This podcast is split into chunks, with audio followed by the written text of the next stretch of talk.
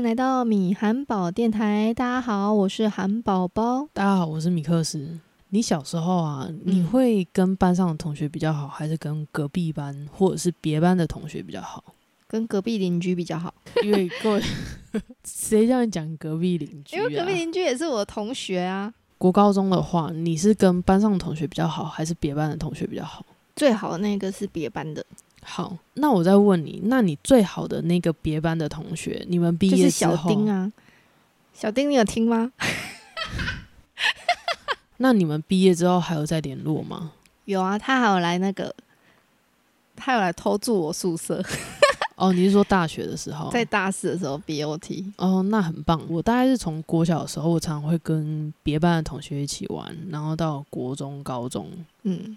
然后，可是每一次玩完之后，我都会就是毕业之后就真的是不了了之哎，因为不是班上的同学，所以好像也没有什么契机点再聚在一起。可能是因为我的关系，我不大会去主动找别人，嗯，但其实我都会蛮珍惜，就是呃跟我还不错的朋友。你没有发现，就是其实我跟你妹还蛮好的嘛？嗯，就是我们其实都会私底下联络，嗯，对，那会聊天或干嘛？因为我就觉得说她很好聊，为什么不继续？而且我觉得她就是属于像，呃，像你当年遇到小丁的那一种感觉，就是呃，他不会觉得今天我们不同班哦，所以。不知道要怎么跟你联络，或者说，哎，我跟你联络怪怪的。嗯，但只能说每个人真的对朋友的方式不太一样。因为我觉得我跟你很像，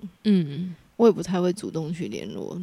对，我觉得这样又要扯到另外一个话题。我觉得我跟你相处的很自然的原因，是因为其实我觉得你是一个蛮直来直往的人。就是你今天喜好都蛮显现在脸上的，就是你知道有一些人是，嗯，他会在你面前讲很多的好听话，可是实际上他其实不会那样做。嗯，就好，就举个例子来说好了，他可能会在你面前说：“你好棒哦，我觉得你这样好好哦。”对，但是其实实际上他都没有参与你的活动，他也一点都不在意。对啊，他可能也还好啦，其实只是讲讲场面话而已啦。对对对，可是我觉得你就不是这种人，就是你没有在关注，你是真的没有在关注，然后 真的好傻坏事，然后你也会直接说哦是哦，然后你手机会马上查，因为我觉得这个这个是好事，就是我不需要去。多考虑什么？去想说，哎，你现在讲的话到底是真的还是假的？你是真的有在关注这个东西吗？我应该要继续沿着这个话题继续讲下去吗？他其实你是没有兴趣的哦。至少我自己遇到的还蛮多，就是很容易会讲场面话。是哦，对，但是其实他并没有在管你，然后他可能过了一段时间，他就会绕回去讲他自己的东西。嗯，对，所以我就觉得说，就是。我觉得跟你跟跟你妹相处起来算很自然的原因，也是让我觉得很舒服的原因，是因为都还蛮直来直往，就有就有，没有就没有，对啊，所以我觉得这可以唠到就是我们今天想要讲的主题，就是共感人完全自救手册。我是在那个，反正我就是成品的线上，然后就划呀划的，然后就发现，哎，这个名字真的，这个书名真的有打动我。因为其实我觉得我共感蛮强的，但我不知道原来这样还可以写成一本书。就 是就是，我觉得当初可能会觉得，哦，我就是高敏感，但呃，共感强可能就只是。偏强，或者是有这个症状嘛？就有一种自我怀疑啦。然后后来看到这本书的时候，但因为共感人的时候的的状况是什么？就是其实你很能感同身受，其实跟高敏感的概念是有部分是一样的。就是呃，高敏感的不等同于共感人，那共感人其实有一大部分的都是有高敏感的体质的概念。嗯。所以他基本上可以很注意一些很小细微的事情，所以他也很容易会关注到、发现到对方的情绪，所以他的那个感受力很强。所以强到什么呢？强到就为什么有些人呃，所谓同情心这件事情啊，其实我觉得也有一点像是你看别人吃柠檬的时候。就是有人说这可以测同情心，就是你看别人吃柠檬的时候，你嘴巴会不会跟着酸？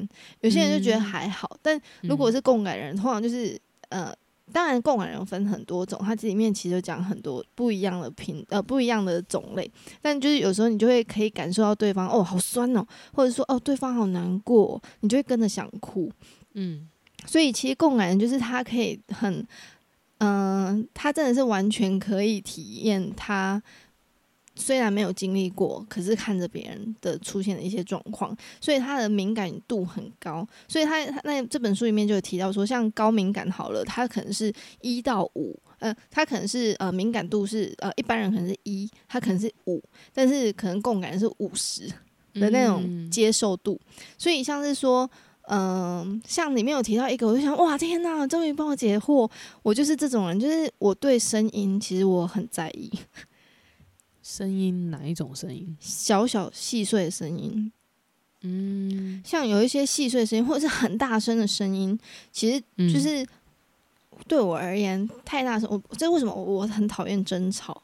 嗯，吵架这件事情，就是嗯，大声吼这件事情对我而言是我觉得伤害很重。嗯，因为真的是有一种像魂魄飞出去的感觉。我不知道你你被吼会不会，还是大部分都会这样。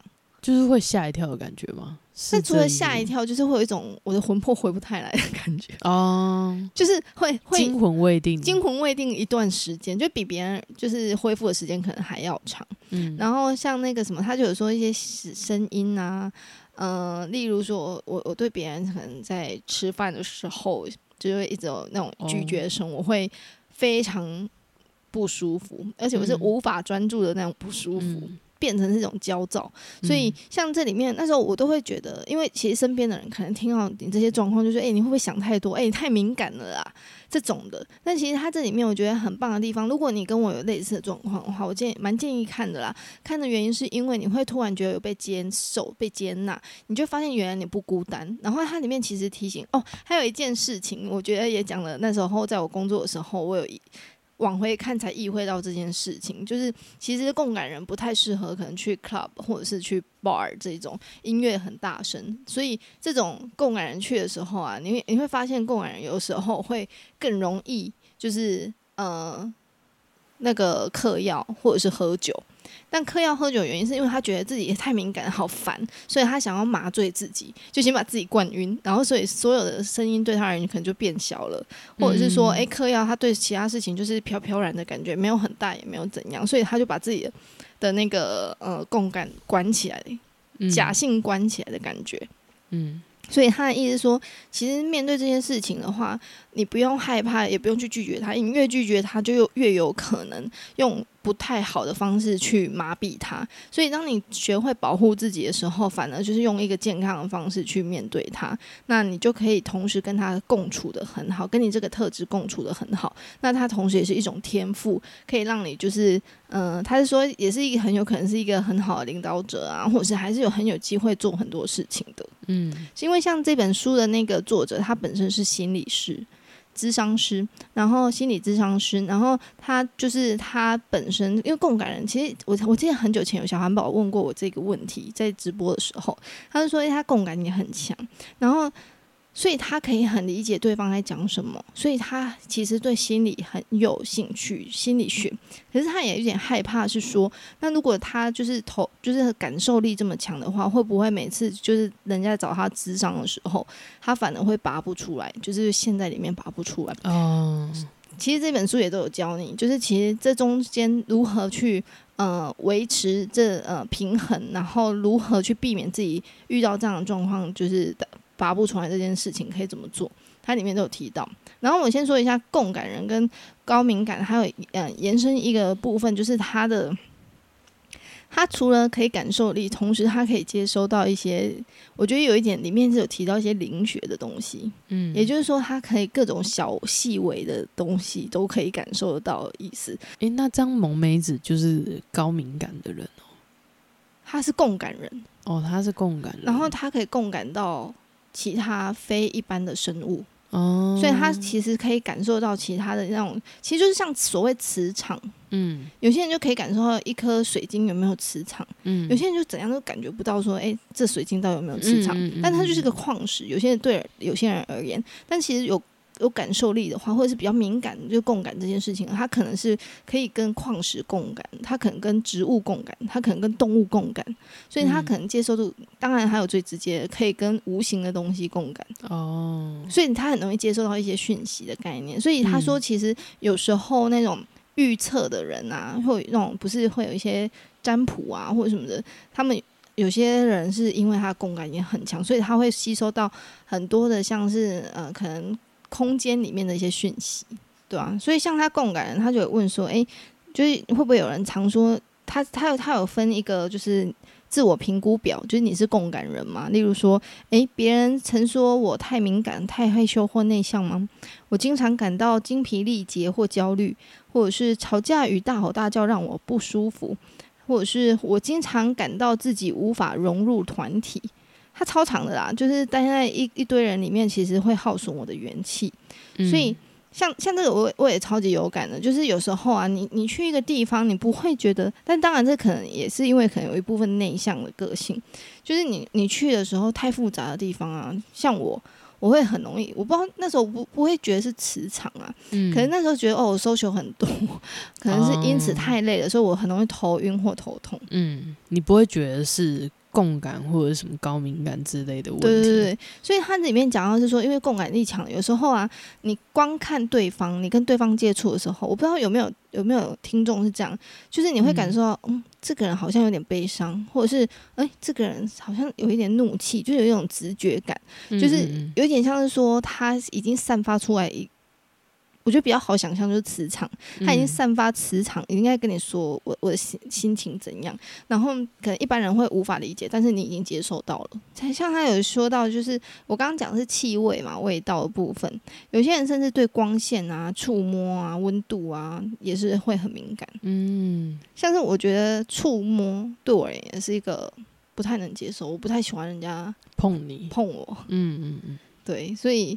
这其实就是因为有时候碰哦，所以它里面讲讲到一个我觉得很有趣，因为在国外很容易就是一个 hug 嘛，一个一个拥抱，不舒服就就说 no，就不要再硬要去跟别人接触，因为有时候你就是真的很容易会吸收这些东西的话，你会让自己觉得很累或者是很不舒服，嗯，那你就真的是可以选择换个方式去躲掉这一件事情，或者说哎你现在不舒服或者怎样做这件事情，所以它像是说。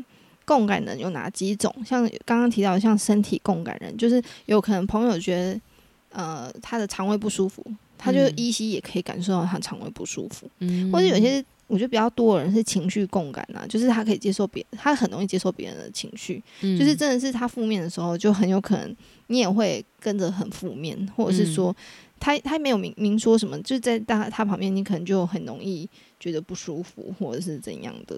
我觉得我蛮容易。感受到这个人危不危险？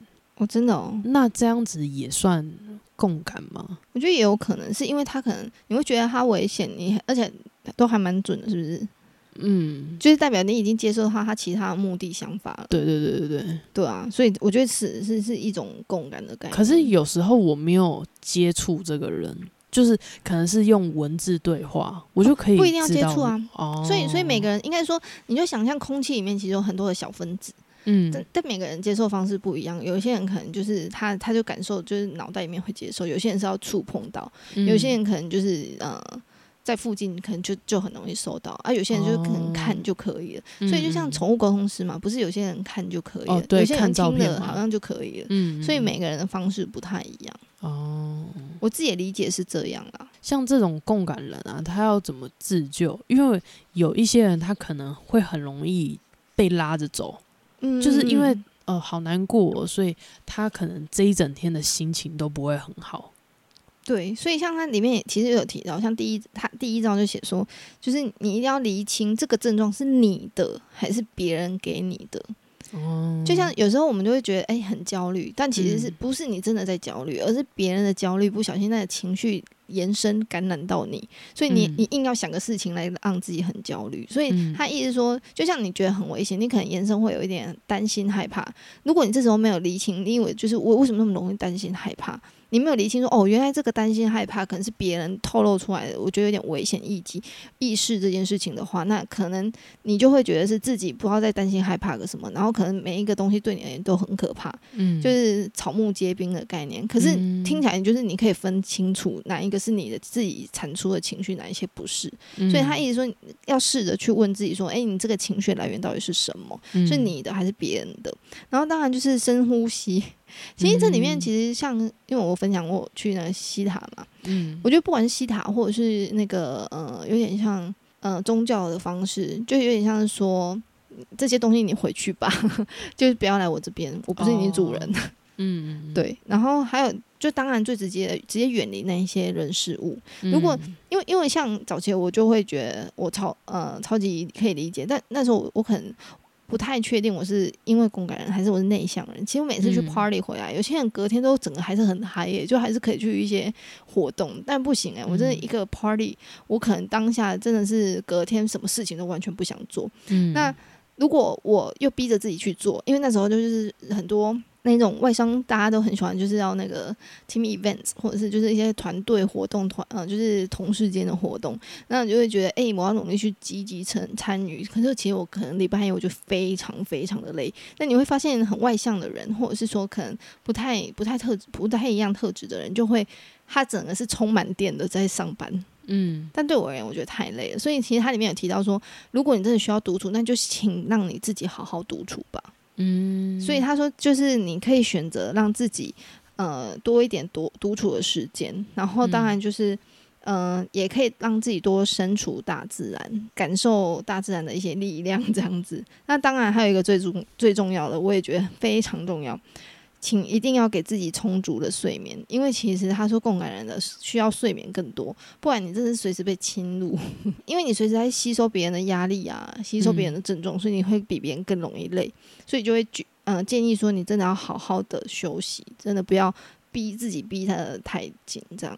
这为什么上次有一个小韩宝问我，他就说他他他问我要不要值不值得去买这一本书，我就是说嗯我个人觉得可以，因为我。本身对灵学的东西就不排斥，但如果有些人对于灵学就真的觉得哦不科学啊或什么之类很排斥，那我就建议不要看这一本书。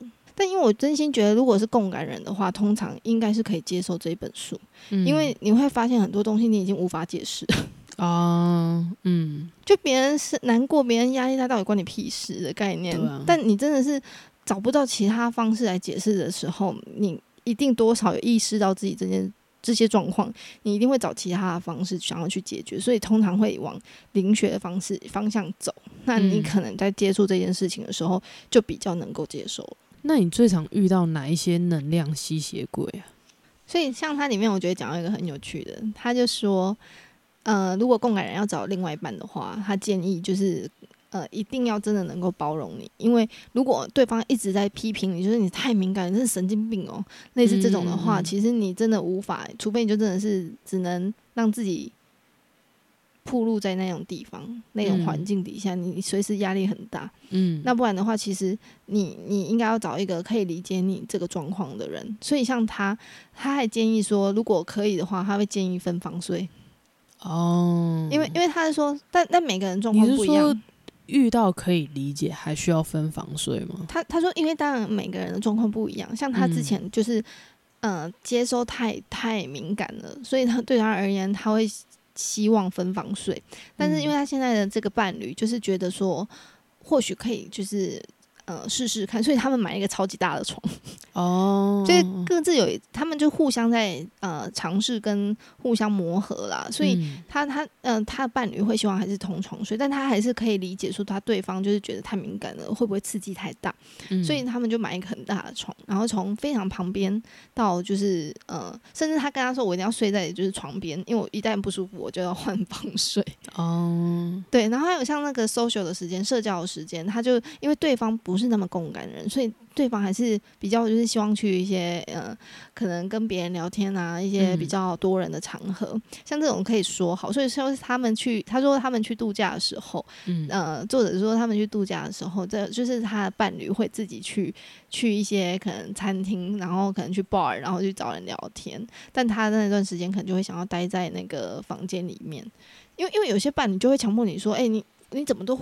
就是待在家里，待你出来还待饭饭店什么之类，就是很会嘴你之类的。所以他他说他们有找到那个共同的方式，所以他们就是可能吃饭的时候两个人先单独吃完，但吃完之后各自就是可以有有一些选择自己去去完成这样。嗯，对啊。所以像他自己也有分享一些，呃。它里面有提到说，像找工作，但这中这中间就只能说选择啦。就是你当然还是可以逼迫自己去呃面对这些场合，因为毕竟还是有呃那个保护自己的方式嘛。但如果你觉得这些真的是对你刺激太高了，他就建议那你就尽量找可以自己在家里工作的，像是接案啊，或者是说有其他的方式的话，这或许对你而言更好。因为他说共感人也因为他太共感了。这为什么我验证的原因是因为其实他就说，共感人会建议啊，会建议共感人去找一个很有社会价值意义的工作，嗯，因为你太看得到你的，你你可以感受到你的客户，嗯，所以就就像我以前说我在金融业的时候，嗯，其实我觉得金融业没有不好，但可能对我的个性不是很适合，所以那时候我以为还好，我完全没有意会到我可能共感很强这件事情，所以我当我去的时候，我可能很容易受到。那个可能周边的人，同时还有就是呃面对的客户，那这东西我都把自己吸收进去的时候，所以我在那当下其实很不自在。嗯，那如果这样的话，其实那时候就有一个学长就建议我，很建议我去 NGO、NPO。哦哦哦哦。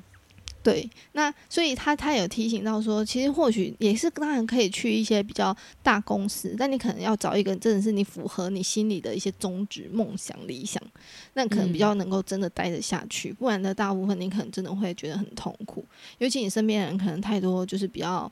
嗯，都负面情绪的啊，或者是哦，像医院可能就偏负面情绪的啊，那那一种的状况的话，那你就要真的是学会好好保护自己。因为他说他嗯来找他的一些共感人啊，他也有在医院工作，所以嗯不是说一定不要去参加这种工作，不要去呃选择这样的工作，而是说当你面对这样的工作，你一定会有一些反应。但是这时候你懂不懂得去保护自己？像他刚刚讲的，像他他他自己是智商师嘛，所以他一定会告诉自己说。每个人都有每个人的课题，我感受到他不代表我要去完全帮他做决定，就是像他都会一直跟自己说。然后他说他每天就是只要工作完之后，他泡澡都会泡很久。哦，他喜他喜欢用水，对，然后他觉得水是可以清掉所有呃洗刷掉所有的情绪，就你像把你的细胞重新洗一次啊，嗯，把上面附着的一些负能量都全部洗掉，这样。好。回归来说，七个能量吸血鬼，第一个就是自恋狂。然后我真心觉得里面写的解法真的是很有感。我插一个，嗯，那你刚刚前面讲就是他跟他的伴侣是那样子的关系嘛？那你说怕他的伴侣吸收他太多的敏感源吗？啊，不是不是，就是因为可能有一些伴侣的。身体还没讲出来的状况，他已经感受到了。哦，所以他意思说，如果他们真的每连晚上睡觉都靠这么近的话，嗯，他会一直在吸收他的一些可能状况，所以变成他无法好好睡觉。但睡觉偏偏是共感人需要的一个休息，所以他才会说：“那我们各睡各的，不是因为不爱你，而是说我希望有先有一段时间让我好好睡觉。”嗯，那通常这种时候，就是他们会。如果伴侣讲什么样子的话，会刺激到他，刺激到我觉得每个人当然状况不太一样，但他说，凡呃大部分共感是非常讨厌大声讲话的。哦，所以他他会就会说，呃，他里面有提到，就像大声愤怒的人啊，像哦，他有分享说，他去一个餐厅里面啊，只要发现他附近的人讲话开始变大声的时候，或者是有一些争吵出现的时候，他会选择离开，嗯。因为这是保护自己的方式哦，因为有些人会不在意哦，就自己吃自己的，嗯，但有些人就是很容易会觉得他，就像我刚刚讲的，就是有一种魂魄会被被那种震折到飞走。嗯嗯嗯。虽然他不是针对你，但是你就会觉得哦，天啊，你可不可以安静一点？嗯，就真的很。然后你就开始变得有一种心心情整个很焦躁。哎，我不知道你会不会。我会有一些，但因为你也是偏共感，所以不太准。但有些人就是真的说啊，他是吵他的啊，你就不要理他。嗯，像这种就是无法理解共感人。嗯，他不懂，说我我我我也很认真不理他，但是这没办法。所以像这种人的话，可能在公司里面就要小心一点。是，如果你遇到一个很爱骂人的，这为什么？其实我我觉得，我我之前在呃就是 rotate 的时候，我发现我真的业务部门我不行。嗯，因为有些业务主管真的是觉得用骂你才会就是。听进去，听进去。他我的骂不是口气严厉哦，嗯，是破口大骂哦，是那种隔壁邻居都听得到的那一种大嗓门类型。对对对对对，我连震动声我就没办法哎。对啊，因为他点出这些地方，你就会发现原来自己不孤单，原来自己不奇怪。不然以前的自己真的觉得说，哎，我是不是太怪了？嗯，像我在我家里的时候，我就说我不喜欢吵架，因为对有些人就有一个很记录的印象，就是。吵架等于感情好，嗯嗯嗯，就打是情骂是爱吧。对，但是因为就像我刚刚分享，其实每一个大声的点对我而言真的是消耗体力，是急速下降。嗯，我真的只能赶快去休息。所以，这为什么有时候，呃，我在家里面，我都会希望说，不要我我我不讲话，是因为我不想要吵架。嗯，我不吵架的原因不是因为我不想要面对事情，而是我觉得我们可以换个口气来处理这件事情。嗯，不然的话，我真的是受伤的的幅度可能比比在场的大家都还要就是重。哦，它里面真的写的很细，它甚至说，如果你有共感人的小宝宝的话。的小朋友的话，爸妈你可以怎么做？然后甚至说，呃，如果你是共感型的爸妈，你面对小朋友你可以怎么做？他把每一个人就是角色都写进去，所以如果你已经到我们人生特定的阶段，你你孩子都可以在这边找到一些建议解答，这样子。嗯嗯嗯，对啊。所以像他就会说，他都已经跟他四周围的朋友啊，就是还有他那个什么家人，就是说我就是太大声的话，如果你选择大声讨论的话，我会选择先离开。哦，先讲清楚。对，他就直接讲清楚。他说：“我不是不讨论，我不是不想解决，但是因为声音对我而言真的刺激太大了，嗯，所以我希望我们等一下的的话题可以是平静的进行，因为这对我太伤了。”嗯，所以他，我我听到他连那个就是叫什么，嗯，在餐厅里面听到大声，他就直接转头离开。嗯，我觉得超懂，因为我曾经就是进入餐厅，然后隔壁就是坐有一些小餐馆，不是比较坐比较近，就是那种咀嚼声，就是一直有那种咀嚼声，我真的是会快俩拱了。嗯，我发现我一一顿饭真的吃的真是焦躁到不行，后来我真的选择赶快。举手，不好意思，我想要换位置。嗯，后来才知道，哦，天哪，太舒适了。这为什么？我还是有整理。如果有想要看详细版，我觉得可以去 Instagram 看我的懒人包。嗯，就是，嗯，因为这能量吸血鬼啊，不一定针对共感人。我觉得在很多地方，它其实因为共感人的最主要问题就是你接受太强，所以它一样的一个主要的。解法，也就是说你要画好界限，然后面对画好界限这件事情，我觉得不只是共感人，很多人都，尤其是东方人，容易不好意思没有界限这件事情的话，我觉得都是可以借鉴去参考的，所以我把它做成懒人包。像是第一个就是自恋狂，我觉得讲讲到这件事情真的是超级有感，就是他那个。他们哦，他说为什么自恋狂会就是很容易被共感人，应该说共感人会不自觉靠往自恋狂，因为呢，自恋狂这种人就是他其实是把你当工具嘛，所以他基本上会表现很好，但你一旦没有用用，他就会转头离开。可是共感人就会觉得，哎，你好棒哦，你好，而且通常自恋狂的人都是还蛮有魅力的。你可以往个方向想，川普当初是不是也是非常有魅力？嗯，所以。应该说，对于某些人而言，那就是一种魅力，就是一种自信，然后就是可能有权威，所以像这种共感人，可能就很容易会趋向，就像飞蛾趋向火的概念。但他以为说你的你的好，你的温柔是真的，他殊不知他只是把它当一个。嗯，他以为他的温柔，他的好就跟自己的好一样，是真心的。嗯，但殊不知他只是把你当工具，他没有的话转身离开，然后对对于自己就会无敌的伤害。嗯，所以像他就会说，如果面对这种人，真的是直接尽量不要跟他谈恋爱。他直接说，连就是坠入爱千万不要，因为他自己有一个嗯客户个案就是这样，屡试不爽。对，然后还有像直直接的，他我觉得讲了一个一句话真的很直接，而且我觉得很受用。像我只要因为因为你共感强的时候，你还是会忍不住想要去同情别人，就是因为你两，你觉得你你知道他的需求，你就会想，像他就直接说，面对这样型的人的话，你真的不要认为他可以体会你的感受。Never，他不会，他真的不会。你讲再多都不会，所以你真的不用尝试去跟他说你有多痛苦，你怎样，你为什么不能体谅我？不，你什么都不用说，你就真的是离开吧。因为他，他不是，他可能是基因上的问题。就是像他里面有提到说，其实就自恋型人格，其实同时会出现一个叫缺乏同理的这个症状。他是没有同理心的哦，所以像他其实里面有讲到一个点，就是避免替自恋型自恋狂老板工作。要是走不了，就是千万不要让你的自尊随着老板的起伏，嗯，反应做而起伏。嗯，因为有有些人不是就会很想说，就想要跟老板多说一些，说我有多辛苦，你知道我怎样怎样怎样。嗯嗯我面对他，你真的什么都不用讲，你不要再花心思了。他跟你感受完全不一样。这为什么有人说自恋型人格的人，你就是不要真的想要去救他。嗯，因为真的这是一种他理解的方式跟你理解的方式是不一样的。嗯，你就想象好了，两个政党。不管你是蓝你是绿，对方就是你的反反面好了，你怎么说服他，他就是不听不太下去的概念。那那这样的话，永远都是两个人沟通在平行线。那你你你要确认一下，你你是目标有共识，还是你这单纯情绪？那那当然单纯情绪，那那你开心就好。就是那如果你要求共识，那是真的很难。嗯，对啊。然后这这也是那个 YouTube 上面那支影片有提供给大家的，啊，就是哪一支影片？就是那个呃自恋型父母。哦，自恋型人格的父母，那支影片就是也是提醒大家，如果可以，请切断所有的关联。嗯，你真的无法，你真的无法 handle。对啊，对，所以尤其你自己又是共感人的话，对，所以他他就说共感真的要特别注意。嗯，因为我觉得如果不是共感的话，他可能也没有那么高的敏锐度。对对对，他没办法感受到哦，原来我的父母是自恋型人格。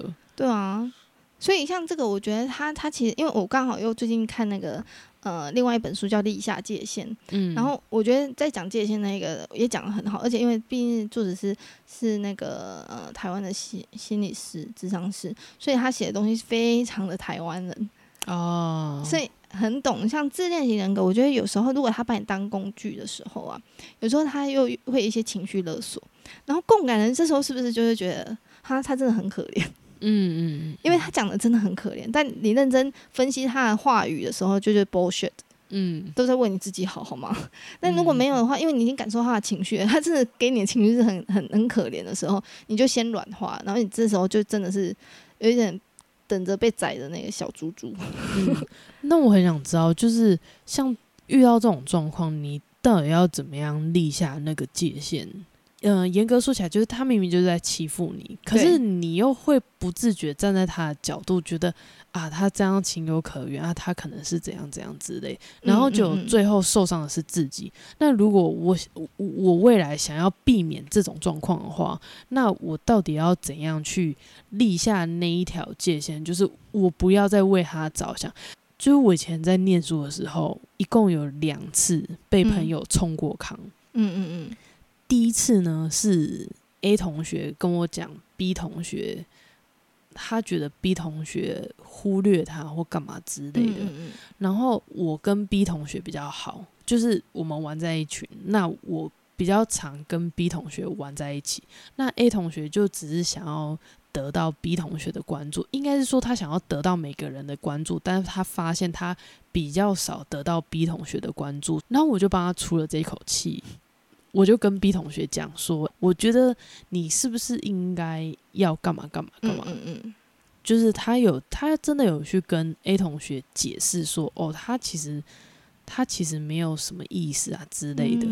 B 同学有点不爽我，因为他觉得我跟他这么要好，为什么我不能理解他所做的东西？嗯，但我不是不能理解啊，我只是我只是觉得 A 同学很可怜而已。然后我只是转达了这个话，然后结果结果好，我被 B 同学误会了，但是 A 同学并没有要帮我解释的意思，嗯嗯嗯，他只是一个站在旁观者的角度来看我跟 B 同学吵架。但是这件事情呢，我竟然还没有学到教训。当我到大学的时候，我又遇到一模一样的事情。我从此之后，我为我自己立下的界限就是不要去管别人的闲事。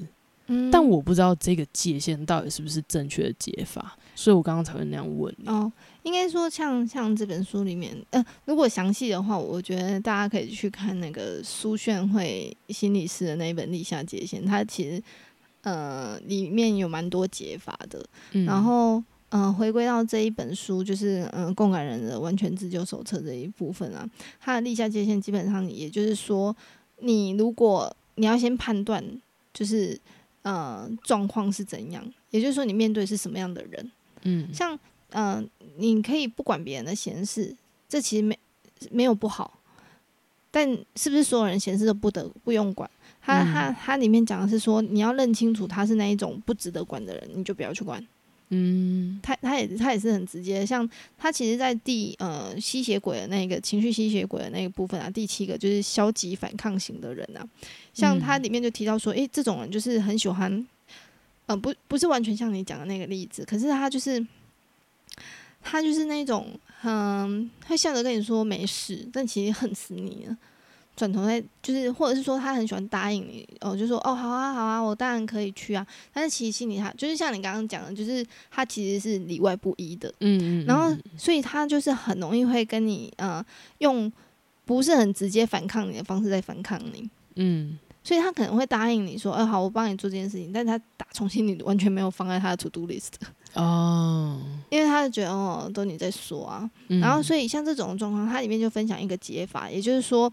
你有时候就听他讲，嗯，你像面对这种，你就听他讲，就说，哎，你什么时候可以做好，让他自己去给你一个回复。然后呢，如果你发现他每次讲完了，他自己说，或者是你你面对这样的状况，一次只讲一件事情，也就像是说，你就是说，哎，像。A 这件事情啊，你可以帮我做，就是你你你可以做什么什么事情嘛？就是你不要给他 A B C D E F G 很多事情，你一次就只跟他讲一件事情。然后这件事情你可以做吗？请他就是让他真的是从嘴里面说我可以做，而不是嗯哦，就那种 完全不是回应。他可以说他到底是不是答应？对。对，就是不要那种模棱两可，就是请他一定要说说，哎，所以你是可以答应吗？嗯嗯，哎，所以是可以吗？就你一定要让他，就是你就说，可是我不太确定你的反应是什么，就是你让他讲出来。那如果他讲出来之后呢，发现他还是不会做的话，他里面就直接说，那请你为这个人标注一下，他就是不值得再拜托的人了。嗯，然后就是他就是这这样子的人，然后你就不要再挖洞给自己跳。嗯，所以就像你你刚刚提的那个例子的时候，就是如果你发现这些人有什么样的特征的时候，你要有警觉性。那如果像又有是这样子的状况的时候，又很喜欢找你去去帮他出气，这种人通常就像就像藤木啊，就卑鄙啊，嗯嗯嗯嗯，卑鄙人总是会有几个。特征你还是多少可以感受到，真的是很透 baby 的人。对啊，所以但你你你往回看，你会不会觉得他们这两个 case 的这两个人会不会有类似的一些特征？我觉得是诶，对，所以他意思说就是呃，你就帮这些人做一些标签吧。嗯，然后就是基于保护自己的方式，不要再让这些人就是玩弄你了。嗯，对吧？就像有些人说什么呃，先认真就输了，什么在感情上什么先认真就输，那只能说你遇错人，你遇到玩咖的确先认真就输了啊！你为什么要找一个玩咖？本身命题就有点问题了，这样子。对啊，对啊，所以所以他我觉得里面讲的就是很直接啊，他也他他不是很心灵啊，他是里面就直接说哦，你这讲不听，你就不要再讲。嗯，所以像他面对一些，所以所谓的消极反抗型是指说他表面上很可怜吗？没有没有，他他不会直接反抗你哦。所以你那为什么是消极？因为他没有很积极、很正面。因为有些人就说：“哎，你可以帮我做什么？”不要，我为什么要帮你做？这样子很直接嘛。但有一些就是他不好意思，表面不不接不反抗你，但私底下就在在在弄你。所以他说：“哎，你可以帮我做就是哦，好啊。”然后没有帮你忙的意思。然后说：“哎，你可以帮我呃，就是呃，处理什么事情啊？”他说：“哦，好啊，好啊，没问题啊。”然后完全没有动作。哦哦，对，所以就默默这件事情就过了。对啊，因为或者是其实像呃 passive aggressive 的人，就是所谓的被动消这种这种人的话，其实他也有可能是默默的，像是说，哎，你要不要来我的 party 或什么？然后你拒绝过他一次的时候，下次你再约他说，哎，你要不要来我的 party？他说，哦，好啊。但他会说，他心里其实 always 想说，你上次没有来，我这次故意不要去。嗯嗯。但但他还是就是笑笑的说，好啊。但是完全没有去，因为他就记恨。哦。所以记恨的人通常可能也会是这种类型的人吗？就应该是说，呃，所谓被动式的方式，就是你看不出来他在反抗你，但他实际上的动作是在反抗你。哦哦，所以这种呃状况就很像小朋友啊，妈妈说：“哎，你去写写作业哦。”哦，好啊，我知道啊，但我没有做。哦，你要记得去整理房间。哦，好啊。但我觉得不爽，我就不做。嗯，像像这种，就是他他其实打从心里就没有做，就要反抗他。那有些人可能小朋友就比较直接，为什么？为什么是我做？为什么我不要？像这种就很直接。但是哪一种小孩比较好啊？应该是说，嗯，回归到这小孩未来的遇到状况会是什么？因为你们要反过来想的是说，为什么他会导致他就是比较是这种消极反抗？嗯，因为第一，他可能觉得你根本不会听他讲话。嗯，所以他可能也是一种被忽略，他其实是可能是有一种嗯愤世嫉俗，或者是说他可能会造成他变成是一个很反抗的一个人，嗯，所以他就是面对什么事情，他可能就是很容易觉得会想要为了反抗而反抗，嗯，那这个可能就是他长大之后可能会遇到一些问题，哦，那第二当然就是他的处理方式就是不是非常正确嘛，嗯，这这如果遇到一个主管俩工了怎么办？嗯。对啊，所以应该说没有什么会比较好，但但你说直接反抗好吗？直接反抗就不太会给你做面子啊，那好吗？不一定，就就看他的程度。哦，他就会变成一体两面的。然后接下来还有一个就是情绪，就是刚刚提到愤怒狂，第二个愤怒狂，他是说。愤怒狂除了是很大声啊，就是还有一个部分，还有一个点，就是他们很容易是所谓的倒情绪垃圾给其他人。那这边我觉得他很他这本书里面很 nice，他就有分析说，诶，就有人会说，请问到情绪垃圾跟正正当的抒发情绪有什么差别？嗯，你觉得差别是什么？我觉得是过度吧。嗯，怎么说？什么是过度？一天三次哦。这种感觉 频率很高，是对啊，你要不要去找个心理师啊？对他里面其实面对这种人，他就会说讲类似的话，但他不是直接讲频率高，他比如像是说一次之后他就轰炸很多事情哦。但频率高也是，就是一直轰炸，一直轰炸，一直轰炸，然后你会发现他讲的其实同样的事情，嗯。然后呢，讲完之后他不会想说反省自己，他会全部都是责怪别人，嗯。然后责怪别人之后呢，他就是会责怪别人，代表另外一件，反过来看，他永远是那个被害人。嗯，他永远不觉得自己有错，他觉得自己好可怜，极度可怜。然后同时都是别人的错，自己都不会有错。然后还有一个我觉得超级致命伤的，就呃，应该是说抒发情绪跟这个差别，就是一个主要我觉得最大的差别，就是面对解决问题的时候啊，你会发现这种倒情绪勒色的人啊，他们真的没有认真在听你的建议，嗯，他们只想按照他们的意思来解决问题。所以他整个里面没有要认真听你讲话，也是。嗯。但抒发情绪比较像是他真的是，呃，陷入了那个状那个情绪里面。所以当你面对一些提供如何解决啊，他是比较开放的，他是愿意去接受试试看的。嗯，对啊。你讲这这个啊，就让我想到某一个。经典影集里面的某一个角色，嗯，等我长大之后，就因为我小时候我并没有很认真看这个影集，但长大之后我认真把这个影集从第一季到第六季全部看完了。对，我觉得这个人啊，就是 Kelly。你知道 Kelly 是谁吗？不知道，就是《欲望城市》里面的那个女主角啊，就是她，她极度严重，是这样子类型的人哦。就是有一个场面我非常记得，就是她跟她一个 gay 蜜，然后从第一条街走到第十条街，抱怨了几乎快要一个小时。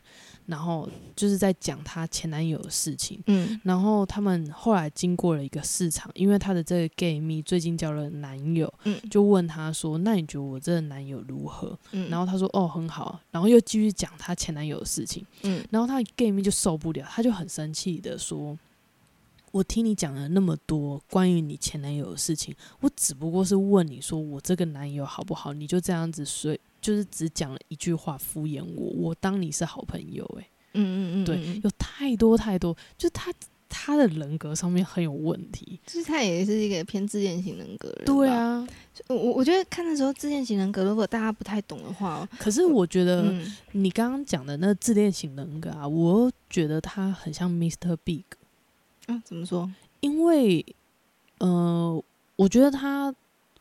完全就是活在自己的世界里面，然后，然后他很把自己当做他的世界里面的那个国王，然后其他人都是他 可操控的棋子。对，里面这一个就直接很直接说啊，他说他们几乎或完全不可能给予无条件的爱。嗯，自恋狂的人也有很强的直觉，所以他很懂怎么操控别人。嗯，然后同时他说，这种自恋狂啊，通常都是属于那种看起来很聪明、很风趣、很体贴、很大哇，就大人物啊。对，因为他们知道你要是什么，对，所以他会先有点像捕蚊灯，把下面捕进来，嗯，然后如何把你变成他手中里面的一颗棋子，嗯，然后去操控你。所以，当你你跟他不同意见，或者是你不顺从他的话，他就会冷漠对待你，惩罚你，然后甚至不再表达爱意，不再去跟你说话，冷战，甚至嘲笑或者怎么样，就是可能长达就是几天或几周。情人真的很怕遇到这种人呢。对啊，我觉得父母其实也很怕，也也很怕。嗯，因为小时候我我妈非常喜欢跟我冷战，我就觉得很烦。我也是，有个幼稚呢。到底想要达到什么目的呀？我想说，为什么要冷战呢？有话你就直接讲出来。对啊，到底为什么要冷战？到底是想要解决还是不想解决？真的是很难理解。所以像他们说，如果像遇到这种人，他们就是需要别人无止境的赞美他们、恭维他们，觉得他们很棒棒，然后他们才会认可你。所以他认可你不是因为你能力，而是你一直说他很棒棒，多棒棒。嗯，对啊，我相信在很多地方这也是一种很常出现的主管类型类型。所以他就说，如果面对这种，如果你在主你有遇到这样的主管的话，就是你记得，就是你提出请求的时候，都要记得说出对他有什么好处。呃，先恭维他一下，先说他好棒棒，之后说，哎，这件事情对你有什么好处，你就比较容易过。嗯，例如说，哎，这次大会会让你的事业如虎添翼，耶。嗯。之类的，对，所以像刚刚回来那个，就是情绪抒发跟倒情绪勒色，像这种的话，就是他他意思说，如嗯，如果有这个状况的话，你也要学会收敛你自己的情绪，嗯，就是你不要跟着瞎起哄，嗯，然后跟着自己也很负面，你就把自己当成一个透明的板子或者是一扇窗，他意思说左耳进右耳出，嗯，然后。就是如果你因此又被激怒，也千万都不要吼回去或者什么的，反正他的情绪不会不会这么快离开的。嗯，对。然后所以通常最好的做法就是冷处理嘛。对，冷处理，然后可能有状，就是说，哎，不好意思，我等一下还要忙，就赶快离开了。哦，嗯，因为是无止境啊，他也没有要听你的意思啊。嗯嗯嗯，对啊，他就会绕回圈。然后所以第三个是那种第三种是受害者类型。那我觉得我看到一句话，觉得太太中肯了。他他是说，因为因为受害者当然就是这种能量吸血鬼，就是身边就会觉得全世界都对不起你，对不起他啦。不知道这这很容易在那个同事里面会看到，就是讲来讲去就是为什么老天要这样对我？为什么主管要这样对我？为什么别别人要这样对我？就是为什么常常要这样对我？就是 always 是自己是最悲惨的那一个人，但是呢？如果你在跟他解决问题的时候，我觉得这是关键。这一句话真的是很好的判断，因为我真的是屡试不爽，马上就有画面。就是他这种人啊，每每次把自己当受害者的人，他听到建议的时候，他第一个典型的反应不是第一个，就是他典型的反应就会说：“是没错啦，但是，嗯。” 也也跟前面一样，他没有要听你讲话，嗯，他没有要听你的东西，永远都会有但是，永远他不他不能离开自己是受害者这个角色。那如果是他生气呢？他说不是不是你说的那个样子，他就真的是怎样怎样怎样子，就就也是啊，这个也算是就语气上的差别，但他其实在讲一样的事情，就是说。你可能也是讲的有一点道理，但是你没有看到他怎样啊，就胆识就出现了。你如果遇到这种人啊，嗯，一定要设下具有同情心但很清楚的界限，嗯，也就是你要态度很温和，然后可是你可能就说，哎，我觉得我很支持你，但呃，如果你一直在讲一样的事情，我可能就是没办法真的帮得住你。你要不要找比较专业的心理师帮你找一个更好的方法，或者是你要去找呃顾问，就是帮你解决爱情顾问或者怎么去解决这个问题？我觉得可能比较有机会找到解法。嗯，像这种的，所以他说面带微笑啊，然后拒绝。如例例如说像同事好了，always 就是在跟你抱怨，然后讲说不可以啊，可是你讲啊不是啊，就是厂商真的很这样，你又不懂，你就说哦，哎，我我刚等一下有会议要去，先去准备。嗯，然后这不好意思，我就是要先走了这样。好，那我这边再分享一个小故事，就是那个 Kelly 她跟大人物第一次分手的时候，然后她每一天她都在跟她朋友抱怨，就是她们那三个姐妹嘛，然后她就轮流抱怨，一直抱怨，一直抱怨，一直抱怨，然后直到有一天他们一起吃早餐的时候，然后他们三个人就互看说：“来，你们谁要先跟他说？”然后他们就是跟他讲，他又说：“我真的是听够了，你你再多给我们十分钟，我们绝对会吐给你看。”然后就跟他讲说：“就是我觉得你要去找心理师。”然后这个 Kelly 他就他又回话，他回让我觉得很惊讶，就是你怎么会这样对待朋友？他就说：“我跟你们讲就好啦，我干嘛要去跟心理师讲？你们就是我。”最好倒垃圾的地方，我想说，你把朋友当垃圾车，对呀，我想说，天哪，这这人有问题。反正后来他有一个朋友，就是逼他一定要去看心理师。他就说：“哦，这个曼哈顿这边有一个心理师，就是很棒，你一定要去看。”对。然后反正他后来到第三次的时候，他们在外面就是在。诊所里面，然后就遇到了另外一个男的，然后那个男的就跟他讲说，就是反正他们就开始有点小暧昧，嗯，然后他们就上床了，然后上然后上床之后，嗯，可以就问那个男的说，诶，你为什么会去那边看医生？然后那个男的就说。哦，因为我只要做完爱，我就对女生没有兴趣。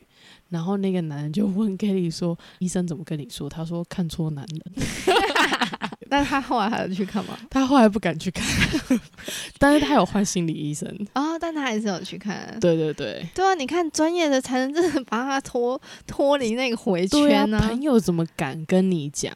而且你根本就听不进去。所以，当如果你在职场上遇到这类型的同事，真的。要学会自救，对，所以像他说，就是你可以利用一些肢体语言立下界限，像是可能呃叉腰啊，然后环抱在胸口啊，就是让他知道说，哎，其实你有一点距离，不要让他一直往你的方向靠近。嗯，因为有时候他真的是很想要吸干你的那种能量的那种感觉。嗯，那我觉得这样子，他们呃 Kelly 的那三个朋友其实。处理都蛮好，就是认真看的话，其实那三个人他们同时都是在放空加拿饮料。对啊，所以就是你要学会。对对对，他真的有离下界限，没有让那个另外一个人来干扰他的情绪。但或许也是可能有别的执着。如果如果是最好方式，就尽量不要接触啊。嗯嗯嗯嗯，对啊，对啊，不要接触这种人的。尽量远离啊，除非真的是可能不知道哎，但我我个人觉得，即使是家人，还是要小心。对，除非你哦，或者是说，就像他们的话，可能就是心理很成熟，你已经针对这件事情，你就像心理专业心理师一样，你可以随时切断，随时嗯，就是成为一一一扇窗，就是左耳进右耳出，像微风一样吹过去。那我觉得你可以。那如果你发现你真的心理，的状态没有那么的成熟，那真的是远离是最好的解法。第四个，热爱小题大做的人，也就是小事化大。然后这种很很爱装腔作势，而且就是他们像是他，他可能我觉得很爱讲谎言啊，听起来就是会滔滔不绝讲一堆事情，就是可能夸大一些事情啊，夸大他的原因啊，都都有可能。所以他像他是说，他他就是很容易说，哎，不好意思，我不能到。他说：“可能说，哎，怎么了？他可能就说，哦，我小时候，我知道我钱包整个被偷，我真的是，然后就跟你讲了，就是他有多多可怜，或者是说，你知道我刚刚小，我刚刚车祸，哎，那你还要，哦，是没有怎样，但是，嗯呃，有送医院吗？说，哎呀，是没有送医院，但是你知道我就跌得多惨，就是把事情放很大，他只是想说，哎，我就就没有去，然后可能会一而再再而三，就是一直在跟你讲类似的事情，只是。”就是他不把承诺当一回事，然后把一些其他的小事情放很大这样。所以他说，面对这种人的共感人自救法，也就是说，请问，请大家不要问他们过得好不好，因为你真的不想要知道。嗯，因为他把每件事情放大，他们听那么多 drama，你干嘛？你可以去追个剧比较快。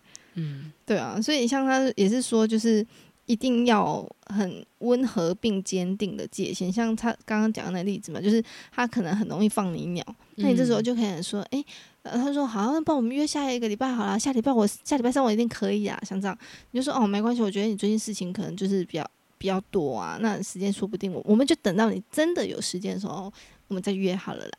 嗯，对，就是很坚定，但是是有一种温和说。no，嗯，不要再约了，因为只有我自己在认真而已。嗯，那你又不能说算了啦，反正你你都只是那这种的话，他可能就会被送。另外第五种人就是狂控制狂跟爱批评的人，但因为为什么共感人对这件事情要特别小心，是因为共感人可以感受对方嘛，也很容易把心就是往心里去。所以他一直说就是意见很主观，然后不具建设性的评论或缺乏逻辑，像这种。我我看那个呃苏苏心理师的那一本《立下界限》，其实就是在讲类似的。他说，越没有界限的人，越讨厌人家跟他讲界限，他就觉得他就会用最简单的道德感去绑架你。例如说，你你你就说，呃，可能是，嗯，这东西可能哦，合约好要写清楚一点。他说。哎，你也太重利益了吧！啊，我们不是朋友吗？你你你真的很自私哎。那然后哦，还有一种人，就是他的情绪跟逻辑是搞不清楚的，他理性跟情绪是混在一起的。怎么说？他就说，然后他永远给你一个借口，就说没办法了，我脾气一来就是我没有理性。你最好没有办法，真的没办法嘛？那你可以学会控制这样的情绪，或者是你你确定你知道什么是叫理性跟那个逻辑吗？嗯嗯嗯。然后就说，我就是只想要就事论事而已啊。然后你发现他口气完全不是就事论事，他是要找你吵架。对，所以在那那本书就有写到这种。我觉得天啊，我脑袋里面好多人都长这样。然后他们会用极简单的方式在在情绪勒索你。所以像这种的话，他就说，你面对那种就是控制狂啊或爱批评的人啊，你要有自信，但你真的不要去劝这种人，因为你劝他们只会更保持防卫的心。我再说明一下，说何谓就是控制狂跟爱批评的人，就是他很爱说，哎，你看你都没有收碗盘，你看你都没洗碗，你看你都没整理好，或者是说，我就跟你说，你一定要学怎样啊，你就是要学什么啊？像共感人就面对这种真的要特别小心，因为你会觉得哈，我真的好差，然后你就开始负面的开始就是一直在吸这种很负面的情绪。花妈真的是就是这一种，然后我觉得橘子就是觉得他自己很差。对啊，这这不一定是要共感人，我觉得是催眠久了，一般人也是会怀疑自己，除非他真的是少一条筋呐，就说哎有吗？就活在自己世界里面，这种人最安全。对啊，但但但所以他他这里面，这为什么我还是想要把它做成懒人包？原因是因为其实不一定要共感人，这里面这几个方式真的很重要。像这种呢。他们甚至他们会抱持防卫心，就说：“你看男，孩子长大了，他你看他他都不听我的话，嗯，就是啊，你在耍叛逆啊，你是不是又交到什么坏朋友啊？”他们防卫心反而会强，他们不会认真听你的那个话。所以像他说，他就直接书里面就写说：“你只要跟他说，好，谢谢你的意见，真的很宝贵，但我想我还是要自己想一下该怎么办比较好。”他他一直说客气的要求对方不要再批评，但我真心觉得很难。所以他他我觉得第。第三个建议方式很重要，就是在你的身边啊，如果你感到越自卑啊，你重点不是说真的陷入那自卑，你可以反过来想的是说，为什么会让你让你这么没自信，然后把注意力放在就是解决那个问题身上。剩下最后一种人，第六种人，因为第七我们刚刚讲嘛，消极反抗，第六种人就是讲个不停的人，嗯，然后。因为他会一直讲话，然后我觉得这边提到一个点，真的是很重要。因为他说共感人一定要小心，因为共感人很容易就是想要取悦别人的一种本性。因为因为你感受到他的快乐，你就觉得哎，他是很快乐哎，因为陪他聊天可以让他那么快乐。但你没有发现说，哎，原来他聊天可能聊个三天三夜哦。那你不小心当下只是说想要顺着他，就是延让他延续这个快乐，因为你感受到他很快乐，然后。你一不小心，他根本就是没认真听你讲话，他就噼啪一直讲讲讲，然后肯定时间都耗费掉了。嗯，所以我觉得哇，天啊，对这种人我还真的很常遇到。就一开始真的是很想说陪他聊，好心陪他聊，然后就是天啊，这眼神放空到极致点。嗯嗯嗯，对啊。然后所以我觉得通常可是因为像我遇到的，通常不是会延续快乐，是延延续他的抱怨，他的不开心。应该是说他延他为什么要讲这些东西？为什么他要倒这个乐色？因为他觉得很爽哦，他觉得倒乐色这件事情很开心。虽然他讲的内容全部都是抱怨，但其实当下他会他自他个人觉得哦，有人听了。被聆听的感觉真好，嗯，那种感觉。然后共感人又想要当一个好的倾听者，应该是说他知道他他感受他的那个情绪的转换了，嗯，他发现他讲的时候情绪开始是不错的，嗯，所以他就觉得，嗯，他可能很喜欢这样的主题，那就让他继续讲，他就会很开心，嗯，因为你已经感受到他的情绪，嗯，所以就是如果你不小心没有那个界限，你就会觉得哦，就让他继续讲，好像很好，你就会。就会想要取悦他，其实就是一种另类的取悦，因为你可以知道他哪一个是开心，哪一个不开心。对，所以像他说这种，就是你讲话圆融，但真的要立下界限。例如说，你你千万不要跟他，你千万不能说，哎，闭嘴！你真的讲很久，你快把我逼疯了，不能。你要就是说，哎，不好意思，那个我要去一下洗手间。哦，不好意思，我等一下就是有哪一堂课要忙了，我要先走了。但如果是用 Line 呢？就说，哎，不好意思，我现在有一个专案要赶之类的啊。或是有有个作业要要写啊什么的，那他如果留言一堆，他说等你有空再回我，就说哎，我最近比较忙哦，如果你真的比较急的话，要等回应的话，我建议你先找别人。但如果有空，我我看一下，这还是那有空的，嗯，一年后 没有啦。哦，所以共感人其实是很爱救人的人呢，就是其实他太这几种都是他。他如果在没有意识下的话，他他通通都救哎。你知道以前我看到乞丐，我真的会想哭哎。嗯，我小时候看到乞丐就会很想哭，然后就会就会问我妈说：“请问有没有零钱可以给他？” 但我妈说：“呃，不行。”哎，我不知道你们北部有没有这个状况哎。嗯，我南部我妈说不行，什么没有嫁出去的女生不能随便钱给乞丐什么的。哦，我是没有听过这种传说了。哦，对啊，嗯，然后我妈就会帮我给他之类的。哦。但就是那那时候真的是很夸张，就是真的凡看到乞丐就真的是会很想哭，就是觉得他好可怜，或者是说，可能是他扮演的很可怜，当下他很入戏，实际上我不知道。哦，哎，那你看到新闻，你是不是也会就是比较难过的讯息，你是不是也会？我会避掉。哦，会，就是跟着会会。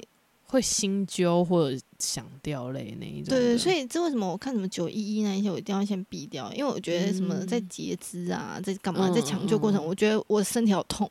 哦，就是你太能感同身受了。对，所以这为什么我不太能看恐怖片？嗯，那你学了这么多之后，你觉得共感力很强的人，他应该要先做什么事情？学会理解先。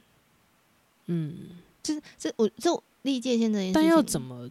就是你在发生这些事情的时候，你你以为是正常，可能你不知道原来哦，这个人是有毒的。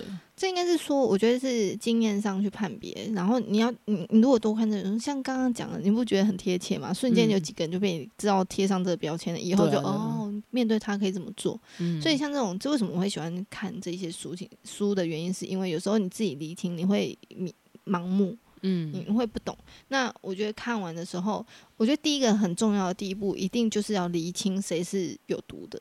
嗯，这一定要先厘清嘛，你才因为你确认有毒，才知道怎么去反抗嘛。嗯，那或者是说怎么对对待这样子。然后第二个当然是说如何保护自己。我觉得每个人方式不一样，像有些人可能就是会呃宗教类型的方式，就有点像防护罩。嗯，那。像呃有一些疗愈，可能像它里面有提到，它是用一种冥想的方式，嗯，就是想象你心里有一只美洲豹，嗯，很凶狠的豹。然后，但是他只听于你的命令，在你的心的附近，就会帮他帮你巡逻。有不好，他就帮你挡挡出去。所以，他有点半是用想象冥想的方式来保护自己。所以，你可以想象说，你不用担心，告诉自己说：“哎，你不用担心，这个美洲豹会帮你挡掉所有的不开心或者是危险的事情，因为它比他们更凶狠。”嗯，对。那当然就是。呃，吸收不好的话，可能就是也要适度，真的要好好放松，嗯，好好冲个澡或什么方式，就是用你自己的方式。有些人可能是呃做个瑜伽运动，或者是去呃露营、爬山，每个人可能吸收恢复能量的方式不太一样，但一定你要找一个自己能量嗯恢复的方式，然后就是定时要去做一下。那我们今天就聊到这里。如果呃你是在 Apple Podcast 听到我们的话，欢迎给我们五颗星留言给我们。那如果其他想要讨论的，也欢迎来到韩宝宝的 Instagram 留言给我们哦。